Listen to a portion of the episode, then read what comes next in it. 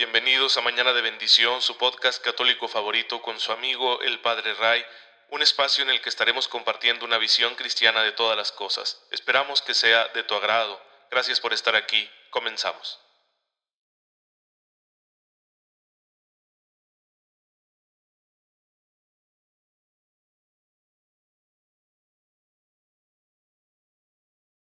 Muy buenos días, bienvenidos a su podcast católico favorito, Mañana de Bendición. Soy su amigo, el Padre Ray. Les envío un cordial saludo, un fuerte abrazo a todos ustedes que tienen la amabilidad de escucharme mañana con mañana para recibir este mensaje que se inspira en la palabra de Dios y en la bimilenaria tradición de la Iglesia, y que tiene como único fin el compartir la fe de manera que nos motivemos para tomarnos en serio ese llamado universal a la santidad que nos hace nuestro Padre Dios porque nos quiere santos. ¿Para qué? Para que estemos con Él, porque Él es santo. Su perfección en el amor es total y la santidad no es otra cosa que ser perfectos en nuestra manera de amar, que amemos a la manera de Jesucristo nuestro Señor. Y bueno, pues es necesario para que podamos cumplir con la meta de nuestra vida, con el propósito para el cual fuimos creados, que es estar con nuestro Dios toda la eternidad. A nosotros nos puede parecer mucho, nos puede parecer que se trata de un ideal inalcanzable, pero pues es que Dios no es injusto. Si Él nos pide ser santos es porque Él mismo nos da la gracia para que podamos conseguirlo. Y la gracia actúa en el alma humana sin importar las circunstancias concretas de vida. ¿Qué significa esto? Pues que en las condiciones en las que tú y yo nos encontremos, independientemente de cómo sean, la gracia de Dios puede actuar porque la gracia de Dios es sobrenatural, no depende de los factores humanos y por lo tanto puede superar las barreras de las situaciones humanas. Claro, esto no quiere decir que la gracia de Dios actúe mágicamente y haga las cosas sin nosotros. No, la gracia actúa a través de nuestra naturaleza, por eso es muy importante conocer nuestra naturaleza y cuidarla. El autoconocimiento y el autocuidado favorecen muchísimo el que la gracia de Dios actúe con poder y vaya transformándonos en esas personas santas que Dios nos ha destinado a ser. Por eso la iglesia, para que nos sintamos inspirados, invitados a ser santos, nos presenta cada día un elenco de hermanos y hermanas nuestros que ya lo consiguieron. Hermanos que pudieron vencer en el combate de la fe, que aprovecharon la gracia de Dios y que dieron lo mejor de sí mismos en las circunstancias que a ellos les tocaron. Podemos tener similitudes con sus circunstancias y también algunas diferencias, pero la gracia de Dios es la misma porque el Señor de ellos y Señor nuestro es el mismo, Jesucristo. Y el Espíritu Santo que han recibido ellos es el mismo que nosotros hemos recibido porque hemos recibido el mismo bautismo, la misma confirmación y creemos en el mismo Evangelio. Entonces, si en las circunstancias concretas históricas, culturales, sociales, físicas, educativas, religiosas de estos hermanos nuestros, la gracia fructificó, pues también va a fructificar en las condiciones en las que tú y yo estemos viviendo hoy en día en nuestro presente. Vamos a contarles hoy de la vida de San Bernardino de Siena. Saben, este, este muchacho no tuvo una vida fácil, quedó huérfano a temprana edad, lo tuvo que criar una tía suya y por lo tanto, pues ustedes saben que en las primeras etapas del desarrollo una situación así es complicada. Aunque un niño no sea muy consciente de que quien lo está criando a lo mejor no es su papá, no es su mamá, de todos modos, de alguna forma lo percibe, de alguna forma trae ya esa vulnerabilidad, no se puede evitar. Y bueno, pues eso le tocó a Bernardino desde pequeñito. Era una situación también materialmente no la mejor, no era una familia acomodada, sino muy sencilla, y aparte pues él era el extra, ¿no? Porque no era hijo, sino sobrino. Sin embargo, el amor de Dios se hizo muy presente en su corazón en esa temprana edad, quizá precisamente a través de sus carencias, y esto lo llevó a ser muy sensible con el dolor de sus semejantes. Entonces él nació allá en el siglo XIV, en, en lo que hoy es Italia, en una pequeña ciudad llamada Massa Marítima, que pertenecía a la República de Siena. Y pues hubo una epidemia ¿sí? de, tuberculosis en su región y él juntó a unos amigos y se dedicaron a servir a los enfermos. Juntó a unos amigos jóvenes que estuvieran fuertes y se fueron a los hospitales a ayudar a cargar a los enfermos, a mantenerlos limpios, a cuidar de, ellos. Y fue un acto muy noble que no se espera, ¿no? De, de chicos tan jóvenes que por lo general pueden estar enfocados en otras cosas. Y parece ser que fue en ese gran acto de caridad donde tuvo su gran encuentro con el Señor y su llamado vocacional. Decidió hacerse sacerdote franciscano y desde el principio mostró grandes dotes de predicación y de virtud, tanto que los franciscanos lo promovieron como predicador y pronto anduvo por todo el norte de Italia predicando y ganando muchas conversiones. La gente eh, se acercaba a él con mucha confianza, se admiraban de la sabiduría de sus palabras y sobre todo pues lo, lo veían transparentar el amor de Cristo.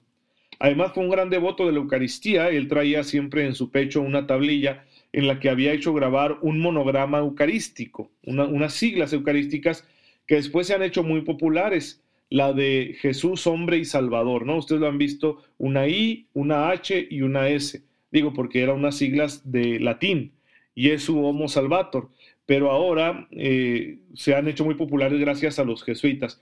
Sin embargo, al parecer el que empezó a promover este monograma fue San Bernardino de Siena, porque era un gran devoto del nombre de Jesús. Él había descubierto ese tesoro en el Evangelio. Jesús, nuestro Señor, dijo muchas veces, lo que pidan en mi nombre se les dará.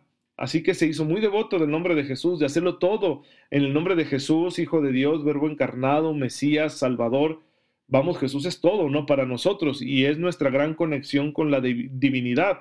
Sin Él no podríamos salvarnos. Así que, sabiendo esto, Bernardino empezó a predicar en el nombre de Jesús, a fomentar la devoción al Santísimo Nombre de Jesús, y eso ganó muchas conversiones y la solución de muchos conflictos conflictos sociales y políticos de aquel entonces, de familias poderosas que estaban una contra otra, ¿no? O un estado así medieval contra otro, eh, situaciones de este tipo. Y Bernardino, bueno, pues predicando conseguía pacificar. Tuvo sus dificultades, fue acusado de, de herejía y de exaltación política, tanto que el Papa Martín V tuvo que quitarle su reconocimiento como predicador. Eh, sería otro santo franciscano, San Juan de Capistrano, el que intercedió por él para que las cosas se arreglaran y volvió a predicar hasta los últimos años de su vida. Murió a los 63 años de edad y dicen que su eh, ataúd, que fue puesto a la veneración del público, estuvo goteando sangre mucho tiempo hasta que dos bandos ahí en la ciudad de Siena que estaban causando un conflicto muy desagradable con violencia, se pusieron en paz. Es decir, aún después de muerto, Bernardino de Siena procuró la construcción de la paz. Y recuerden que la paz es una de las bienaventuranzas. Jesucristo nuestro Señor lo dijo, bienaventurados, dichosos, felices los que construyen la paz. Y Bernardino de Siena fue uno de ellos. Eh, rechazó él cualquier eh, halago y cualquier lisonja le propusieron muchas cosas en su vida y él la rechazó. Incluso tres veces le propusieron que fuera obispo. No quiso, él quería seguir siendo un sencillo predicador. Fundó más de 200 conventos franciscanos en toda Europa y bueno, pues fue un hombre de paz hasta el final de sus días, hasta su muerte. Sería canonizado por el Papa Nicolás V en el año de 1444. Así que le debemos mucho a este hombre en la iglesia, un gran ejemplo de cómo la devoción al Santísimo Nombre de Jesús produce la conversión de los pecadores no solo a nivel personal, sino también a niveles sociales, comunitarios, institucionales. Y hoy, ¿cómo nos hacen falta figuras así, profetas de la paz, que ayuden a que los pueblos se reconcilien y dejen de intentar resolver las cosas con violencia? Por ejemplo, ahorita que está el conflicto ahí entre los palestinos y los judíos muy fuerte en Israel, pues eh, es terrible, ¿no? La situación de violencia que puede darse, sobre todo con las armas modernas, eh, el cómo muchos civiles están expuestos a perder la vida por, por estas situaciones. Y el Papa Francisco estaba insistiendo en que se llegue a un acuerdo, en que haya diálogo, en que haya reconciliación. Pues sí, es que esa es la labor que tenemos nosotros los cristianos. Tenemos que anunciar la paz y tenemos que ayudar a que la gente se reconcilie. Tenemos que ser constructores de relaciones de paz, relaciones armoniosas y para eso tenemos que enseñarle a la gente, por una parte, a dialogar y por otro lado, a confiar en el nombre de Jesús, como lo vivió San Bernardino de Siena. Y ustedes dirán, bueno, circunstancias muy diversas a las nuestras, sí, en, en lo histórico, en lo geográfico, en lo cultural, sin embargo, situaciones personales muy comunes. Un muchacho que se queda solo, sin familia, sin papás, que vive un poquito, pues, eh, como al margen, ¿no? Porque está esa familia que le quiere y le ayuda, sobre todo la tía, pero que él sabe que no es realmente su familia. Luego viene esa nobleza que trae en su corazón, el ofrecerse a servir a los enfermos. Son cosas que estamos viviendo nosotros ahorita. Y fíjense cómo ahí él descubre a, a, través de su propia historia personal el llamado que el Señor le hace a llevar su palabra por todos los rincones y a ser un constructor de la paz. Podríamos ser tú y yo ahora en estos tiempos, acá en, nuestro México, en el siglo XXI, en el año 2021, en medio de la pandemia, somos tú y yo. Hay que confiar en la gracia del Señor y disponer, disponernos a servir con generosidad, que esa gracia nos ayudará a salir victoriosos. Pero bueno, para poder llegar a esta transformación, para que la gracia de Dios actúe, para que incluso a través de nuestras carencias, deficiencias y desafíos nosotros encontremos la voluntad de Dios, necesitamos orar. Bernardino de Siena, antes de ser cualquier otra cosa, era un alma de oración. Y tú y yo estamos llamados también a ser almas de oración. Y la iglesia nos insiste en que debemos orar. Por eso la iglesia en su doctrina le da tanta importancia a la vida espiritual y nos la propone de una forma como pedagógica a través del Padre Nuestro en el Catecismo de la Iglesia Católica. Y es lo que estamos haciendo nosotros aquí en Mañana de Bendición. Estamos revisando ese último apartado que nos habla precisamente de la vida de oración y que tenemos como modelo la oración de Jesucristo nuestro Señor, la que Él enseñó a sus discípulos, el Padre Nuestro. Ya vimos qué significa decir Padre, qué implicaciones tiene, ya vimos también qué significa decir nuestro, ¿no? Lo importante que es ese adjetivo. Y luego viene la siguiente expresión, que estás en el cielo. Padre nuestro que estás en el cielo.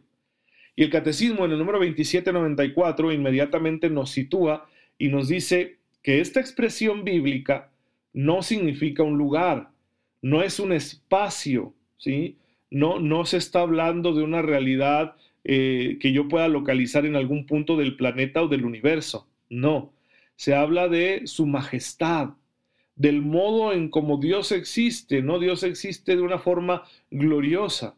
Entonces Dios Padre no está aquí o allá, sino que está por encima de todo. Eh, Dios es la condición sin la cual el resto de las cosas no existirían. Diría Santo Tomás de Aquino de una forma así, pues ya más intelectual, filosófica, Dios es el mismo acto de ser. ¿sí? Es, es el yo soy que se revela a Moisés en el Sinaí. Y es el tres veces santo. Si Dios es el ser por excelencia, fuente de todas las cosas, causa incausada de todo lo que existe, origen del universo y de la existencia y de la vida, pues es también santo, es decir, es bueno, es lo más bueno que puede haber, lo más bueno y puro y sagrado que existe. Esa es la existencia de Dios, ese es el modo en que Dios existe y por eso solo podemos acercarnos a Él en santidad. Dice San Agustín que cuando decimos Padre nuestro que estás en el cielo, hay que comprender esta verdad en relación a la santidad de sus hijos. Es decir, Dios habita en nosotros. Nosotros somos su templo. La santidad de nuestra vida, de nuestra existencia, es el lugar donde Dios habita. Por eso cuando oramos podemos orar en la intimidad y el Padre nos va a escuchar y Jesús lo enseña en el Sermón de la Montaña, ¿no? Cuando tú ores, entra en tu cuarto y ora ahí en lo secreto para que tu Padre que ve lo secreto te recompense. Así que el cielo está en nosotros. La conexión con Dios está en el interior, ¿sí? Decir cielo, hablar de, de estas imágenes bíblicas que describen la gloria de Dios, pues es usar analogías para intentar comprender la belleza, la grandeza, la trascendencia de la existencia divina, pero no es para señalar que se trate de un lugar físico, sino que estamos hablando de esa realidad espiritual que supera lo físico, que va más allá de lo físico y que de hecho impregna todo lo físico. Y claro, de una forma muy especial, esa presencia espiritual, no física, se manifiesta en nuestra propia espiritualidad, es decir, en el hecho de que también tú y yo somos seres espirituales, poseemos un alma espiritual y por lo tanto es ahí en el alma, ¿sí? que tampoco la vamos a localizar físicamente, es ahí en el alma donde Dios habita y se manifiesta, en todas las almas, ¿eh? no solo en las de los bautizados. Los bautizados hemos recibido un don en específico que nos une al misterio de Cristo, que nos eh, perdona el pecado original y que nos eh, abre a la vida de la gracia, pero no significa que Dios no habite en todos los demás. Cualquier ser humano, por el solo hecho de serlo, tiene un alma espiritual y ahí hay presencia de Dios. ¿sí? Está Dios presente, vamos a decirlo así, de una forma más clara, más transparente y más eminente en el alma humana que en el resto de las cosas. Porque si bien la presencia de Dios se encuentra en todas las cosas, Dios está en todas partes, es omnipresente, se encuentra manifestado de una forma más especial en el alma humana, en cualquier alma humana. Claro, mejor aún en aquellas que han sido consagradas a Él a través del bautismo en Cristo que hemos recibido. Así que todos aquellos que llevan la imagen de Dios, porque todos hemos sido creados a su imagen y semejanza, somos el cielo de Dios, ¿sí? Somos el cielo de Dios. Claro, ninguno de nosotros agota la presencia de Dios. Ninguno de nosotros es el cielo. ¿Sí? Eh, la expresión así genérica del cielo indica precisamente la presencia espiritual del Padre, de Dios, de toda la divinidad, en un modo trascendente. ¿sí? De manera que, aunque está en nosotros, en ti y en mí, no podemos apropiárnoslo. A esa realidad que llamamos cielo de una forma analógica, le llamamos también morada de Dios, casa del Padre, que es la expresión que utiliza Jesús en el Evangelio de San Juan, patria, ¿sí? Hemos, hemos de ser conscientes nosotros como católicos que nuestra verdadera patria es el cielo, es decir, la gloria de Dios, de la cual ahorita no podemos participar en plenitud, porque estamos en este tiempo de prueba, que es la vida terrenal, pero algún día se terminará el tiempo de prueba. Y gracias a la misericordia que Dios nos ha manifestado a través del sacrificio de su Hijo y del poder de su resurrección y de la efusión del Espíritu Santo, nosotros podemos ser santificados de manera que algún día llegamos lleguemos a esa plenitud y participemos perfectamente de la gloria de Dios. Todavía no, pero hacia allá vamos. Esa es nuestra meta. Entonces, esta expresión cielo quiere decir todo eso. Cuando Jesús utiliza expresiones diciendo que ha bajado del cielo, ¿sí? que ha salido del Padre, lo, lo hace nuestro Señor y lo hace también eh, San Pablo, por ejemplo, para hablar del misterio de, Cristo, de su encarnación. Es decir, esta, enseñanza la vamos a encontrar tanto en los evangelios como en las cartas de San Pablo.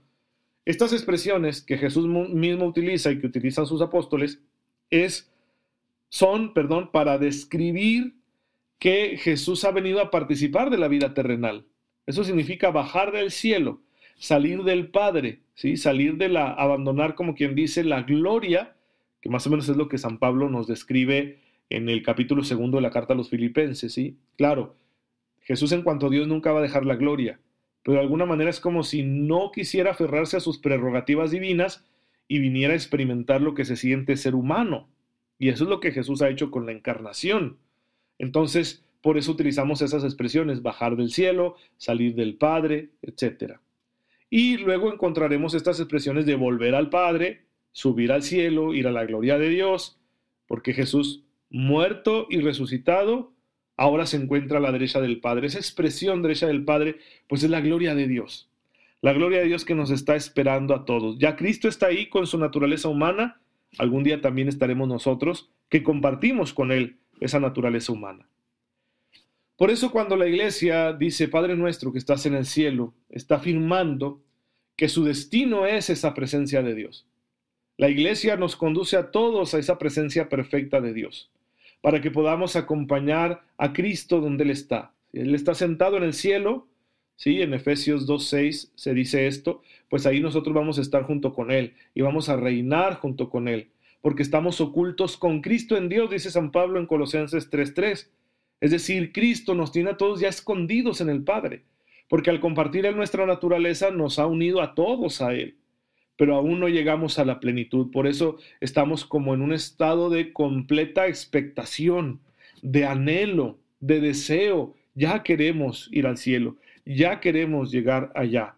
¿Sí? Expresiones de que estamos gimiendo, deseando ardientemente eh, ocupar nuestro lugar en la morada celestial, son expresiones comunes en la literatura católica, especialmente la de los primeros siglos. Bueno, pues hay un texto muy antiguo que se llama la Carta de Ogneto, que dice lo siguiente, los cristianos están en la carne, pero no viven según la carne, pasan su vida en la tierra, pero son ciudadanos del cielo. Pues hermanos, para allá vamos, hay que pedirle a Dios que nos conceda ser fieles a su voluntad en este mundo para que efectivamente logremos alcanzar esa presencia de Dios. Entonces, cuando tú y yo decimos en el Padre nuestro que estás en el cielo, estamos diciendo no solo que ahí habita Dios, sino que queremos ir allá. Te damos gracias, Padre, porque en tu Hijo nos has acercado al misterio de tu divinidad y nos has anunciado la gloria que nos espera junto a ti. Ayúdanos a ser fieles a tus mandatos en esta vida para que podamos obtener su fruto, que sea la gloria que tú quieres compartirnos. Por Jesucristo nuestro Señor. Amén. El Señor esté con ustedes. La bendición de Dios Todopoderoso, Padre, Hijo y Espíritu Santo, descienda sobre ustedes y les acompañe siempre. Muchas gracias por estar en sintonía con su servidor. Síganse cuidando mucho, por favor. Oren por mí, yo lo hago por ustedes. Les encargo mucha oración por una tía mía. Su nombre es Rosalilia, hermana de mi papá, que en paz descanse. Y bueno, pues nos vemos mañana, si Dios lo permite.